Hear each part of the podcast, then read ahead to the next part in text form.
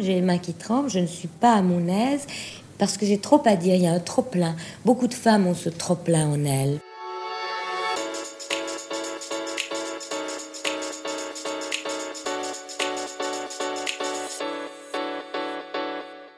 Salut tout le monde Moi c'est Claire et vous écoutez La Féministe, un podcast où je vous parle mois après mois de mes découvertes féministes.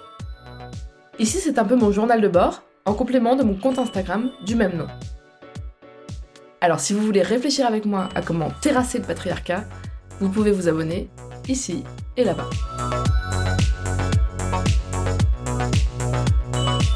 La féministe, épisode 1, féministe d'hier et d'aujourd'hui. Ce mois-ci, j'ai nourri une petite obsession, une grande même, au sujet de Delphine Seyrig. J'ai trop à dire, il y a un trop plein. Delphine Seyrig, c'est une actrice française qui a surtout joué au cinéma dans les années 60, 70, 80 et qui est célèbre pour de nombreux films. Moi, par exemple, je la connais surtout pour le rôle qu'elle a interprété dans Podane, le film de Jacques Demy avec Catherine Deneuve. Et elle y joue la marraine de Podane, la fée des lilas. Vous savez, c'est elle qui conseille à Podane de demander à son père de lui faire des robes couleur du temps, ou couleur du soleil, ou couleur de lune. Couleur du temps. Et c'est elle qui lui dit que la situation mérite attention. Vous voyez pas? Bon, je, vous la mets. La situation mérite attention, mon enfant. Bon, de toute façon, que ça vous parle ou pas, ça n'a pas beaucoup d'importance, parce que c'est pas de sa carrière d'actrice que je veux vous parler, mais de son féminisme. Et ça, vous auriez pu vous en douter. Et oui, parce que Delphine Seyrig, née en 1932, était super féministe. Par exemple, elle a réalisé un documentaire qui s'appelle Sois belle et tais-toi et qui n'a pas pris une ride. Dans ce documentaire, elle interviewe 24 actrices françaises et américaines, comme Jane Fonda ou Maria Schneider, et ces femmes lui racontent ce que ça implique d'être une femme sur un plateau de cinéma. Le chef de studio euh, voulait que je mette des faux seins. Ben, il n'aimait pas des femmes avec des, petit sein. Alors c'était très clair, j'étais un produit du marché et il fallait bien que je m'arrange euh, pour me rendre euh, commercial. Mais allez le voir par vous-même, il est dispo en entier sur YouTube. Je vous mets la référence évidemment dans les notes du podcast. Mais surtout ce qui m'a rendu dingue et que je voulais partager avec vous, c'est cette interview dont Lina a compilé des extraits où elle parle de son féminisme. À l'époque de l'interview, on est en 1972, donc c'était il y a 50 ans quand même.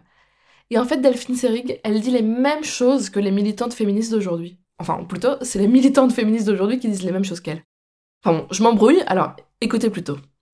Les femmes sont obligées, en plus de l'argent qu'elles gagnent, quand elles en gagnent, moins que les hommes, d'assumer un travail à la maison qui est gratuit. Quand un homme se marie, il, il épouse une femme de ménage gratis.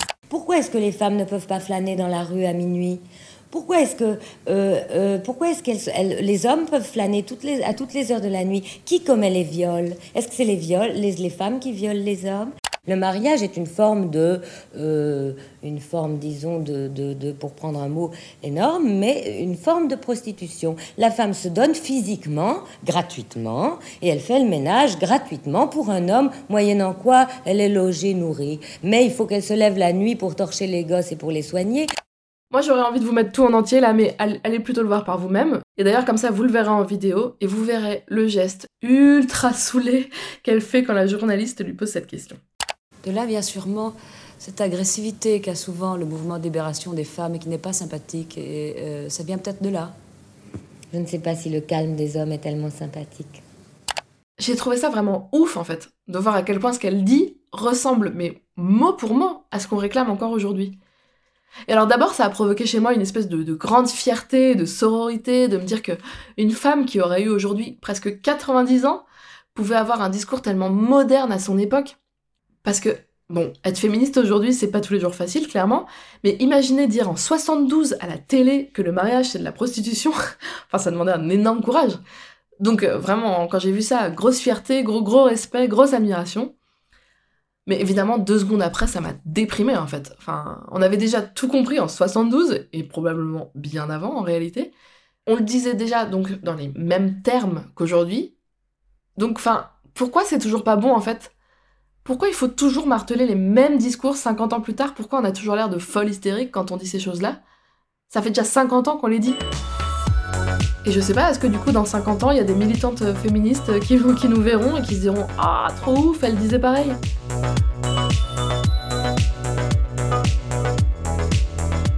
Voilà, donc en janvier, grosse passion pour Delphine Seyrig et gros sentiments mêlés de motivation et de découragement.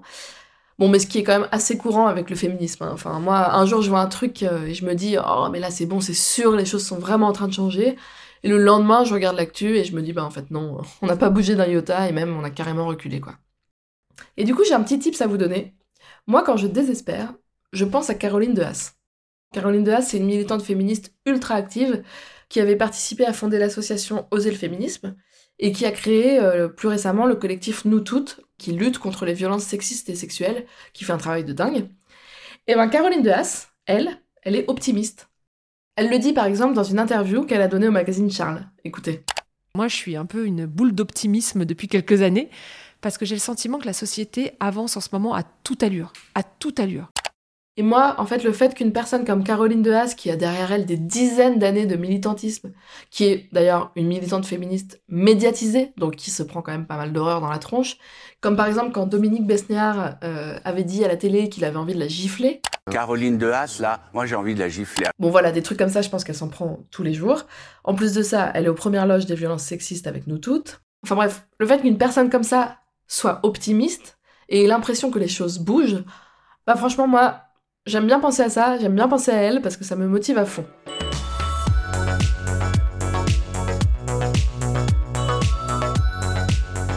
Allez, on va essayer de faire pencher la balance du côté des optimistes. Euh, je voulais vous donner un petit exemple qui montre que les choses bougent. Depuis l'arrivée de Joe Biden et Kamala Harris à la Maison Blanche, et bien sur le site de la Maison Blanche, lorsque vous remplissez un formulaire de contact, vous pouvez désormais choisir vos pronoms, il, elle, mais aussi non binaire par exemple. Vous pouvez aussi d'ailleurs indiquer que vous ne préférez pas donner cette information. Ça a peut-être l'air anecdotique comme ça, mais en fait c'est hyper important pour l'inclusion et la représentation des personnes non cisgenres. C'est donc une super bonne nouvelle.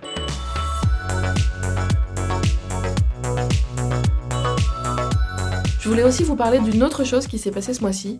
Des dizaines de comptes Instagram ou Twitter ont été suspendus par les plateformes pour avoir posé une simple question, par écrit comme ça. La question c'était Comment faire pour que les hommes cessent de violer? Donc pour avoir écrit cette simple phrase, comment faire pour que les hommes cessent de violer, des personnes ont vu leur compte suspendu. Et en fait, ça pose énormément de questions sur la manière dont sont gérés les réseaux sociaux que nous utilisons, sur la censure et sur les algorithmes. Et pour comprendre tout ça, je vous conseille deux lectures. D'abord, je vous recommande l'article de Titiou Lecoq. Il s'appelle Entre féministes et masculinistes, les réseaux sociaux ont choisi leur camp. Et dans cet article, elle questionne justement ces questions d'algorithme. Par exemple, le fait que dans la phrase Comment faire pour que les hommes cessent de violer, il n'y a aucun mot qui soit en soi problématique ou discriminatoire. Donc Twitter ne peut pas se justifier en disant Ah bah non, mais en fait les, comptes ont été suspendus parce que c'est l'algorithme qui sanctionne automatiquement tel ou tel mot. Ça, ne marche pas comme excuse. Enfin bref, elle l'explique vraiment mieux que moi et elle dit plein d'autres choses hyper pertinentes, donc allez lire cet article. Et le second article, c'est un texte de Caroline de Haas, encore elle, euh, dans Mediapart, qui s'appelle Comment fait-on pour que les hommes cessent de violer? Et du coup, ça fait au moins 3 ou 4 fois que je le dis, parce qu'au moins, dans un podcast, on est libre. dans cet article, elle donne des chiffres et des faits précis pour expliquer pourquoi c'est justifié de dire une phrase comme les hommes violent. Et aussi, elle émet une interrogation que j'ai trouvée hyper intéressante. Elle se demande pourquoi, quand on dit les hommes dans une phrase, tout le monde monte au créneau en mode ah mais c'est pas tous les hommes, il faut dire des hommes et pas les hommes, on peut pas généraliser, blablabla. Alors que quand on dit des phrases comme les étudiants dépriment à cause du Covid, personne ne s'amuse à commenter en répondant non mais attendez, c'est pas tous les étudiants. Parce que bah, là, bizarrement, tout le monde comprend que évidemment c'est pas tous les étudiants. Donc pourquoi quand c'est les hommes, là on comprend pas?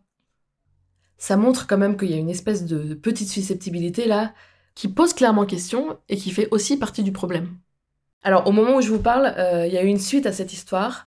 Des militantes féministes en ont eu ras-le-bol de l'attitude problématique d'Instagram, qui n'en est vraiment pas à sa première histoire de censure euh, de comptes féministes, c'est même assez récurrent.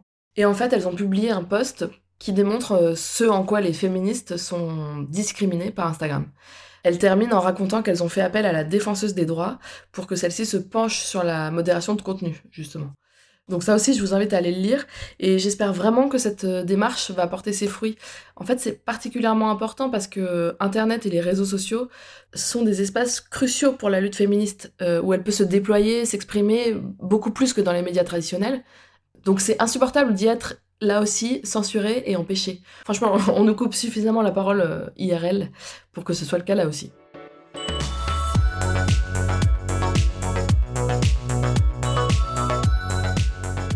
Euh, impossible de vous donner les nouvelles du féminisme de ce mois de janvier sans évidemment parler de l'énorme vague de témoignages de victimes d'inceste.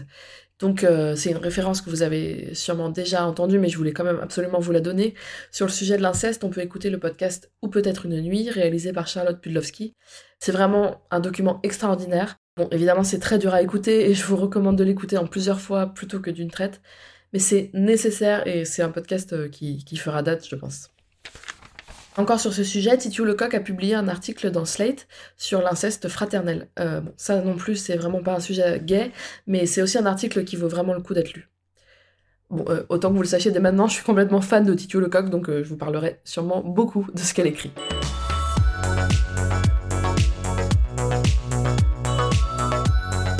Allez, pour finir, je voulais vous dire que ce mois-ci, j'ai écouté de super interviews en podcast.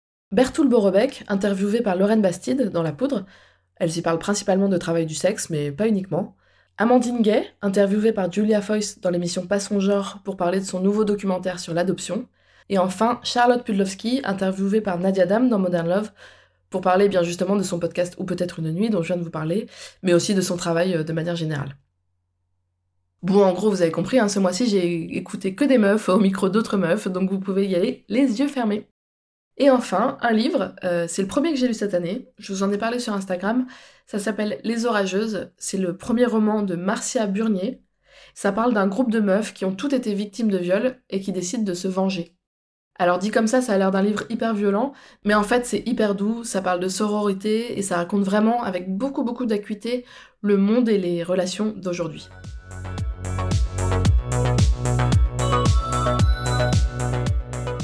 Voilà, c'est la fin de ce premier épisode. On se retrouve dans un mois pour le suivant. Ce sera le dimanche 7 mars.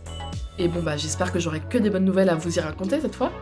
Et d'ici là, vous connaissez la rengaine, hein je vais vous dire exactement la même chose que ce qu'on vous dit dans tous les autres podcasts. Si ça vous a plu, abonnez-vous, mettez des étoiles, des commentaires. Enfin bref, envoyez-moi de l'amour quoi. Allez, à plus